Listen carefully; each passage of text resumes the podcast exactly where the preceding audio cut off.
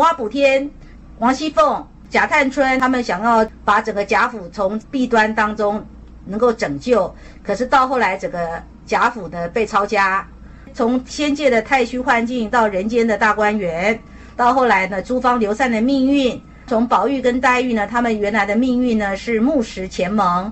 到人世间的爱情呢，是纠纠结结，到最后呢，最后的结局是什么？最后的结局是贾宝玉在命运的安排之下，他还是娶了那个在微妙三角关系里面胜出的薛宝钗，造就了所谓世俗的金玉良姻。但是最后呢，最后呢，贾宝玉他把这一切都放下了，他出家去了，他出家去了。然后故事的结局是，最后宝玉在雪地当中。拜别了他的父亲，那整个是一个白茫茫大地一片真干净的景象。宝玉就跟着那一生一道回到他本来来的地方，所以这就是在前面有讲的，一生一道跟他说，你就去历练历练，然后呢，你最终还是要回来。甄士隐在梦中所看见的、所听到的、所知道的故事，其实就等于帮助读者理解到说。整个故事的来历，那这就是曹雪芹的一种创作的手法。他创作的整个方式是用一种浪漫主义的神话故事来呈现。之所以用神话故事来呈现，是这样可以躲过文字狱。这是我们第一次哦，用读书会的方式来呈现一个带状课程。也许大家会觉得说，其实我自己看就好了，干嘛听你讲？不过我希望大家有耐心一点哦。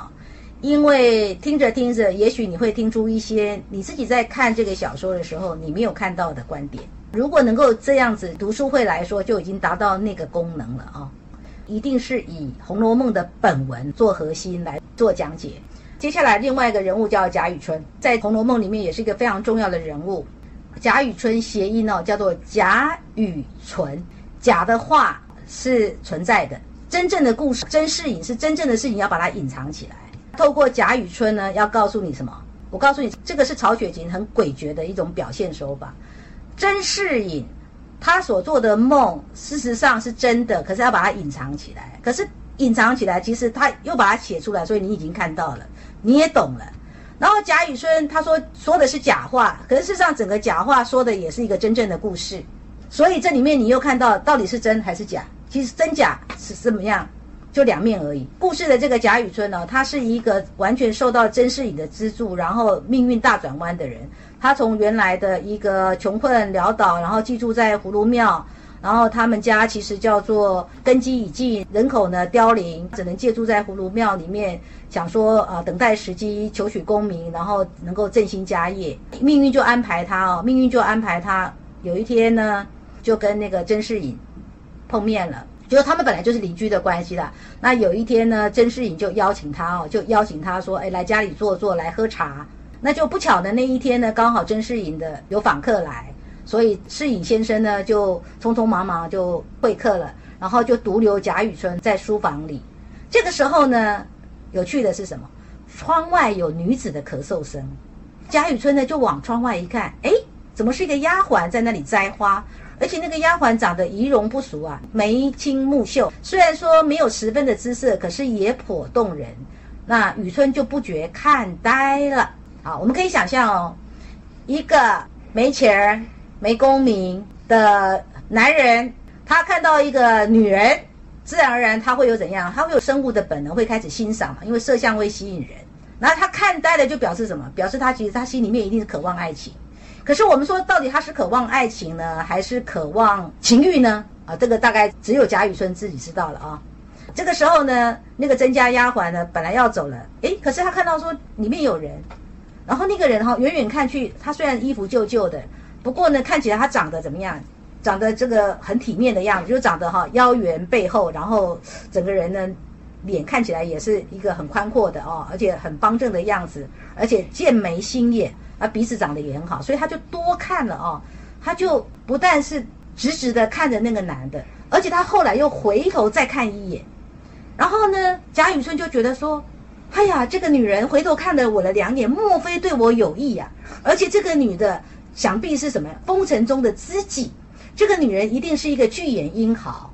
这就叫什么？这叫做自我的想象。不过人有些时候的确需要自我想象。”才能够支撑那个寂寞、寂寞的心灵。那接下来就要讲说，命运呢总是会在关键的时候送来提携自己的贵人，拉拔自己，扶持自己一把。有一天就是来到了中秋节啊，那中秋节的时候，甄士隐呢又邀贾雨村呢到他们家坐坐，一起赏月。这个时候你们可以看到哈，有一首诗，这首诗其实在讲的是什么？其实讲的就是重点是什么？重点就是贾雨村吟唱出来的“欲在贵中求善价，猜于帘内待时飞”。他就在讲自己，其实意思是在影射自己说：我现在虽然很不怎么样，可是有一天我终将怎么样？我就在等待那个时机，等到时机到了呢，我就可以一举高飞。当然呢，这个甄士隐就听得出来说，这个贾雨村他心中的抱负，所以呢，他们后来的一番谈话之后呢，就怎么样呢？甄士隐这个时候就用一种很善意的方式，很善意的方式资助了这个贾雨村五十两银子，而且还送了他几冬衣，能够让他呢在路上不不至于受了风寒。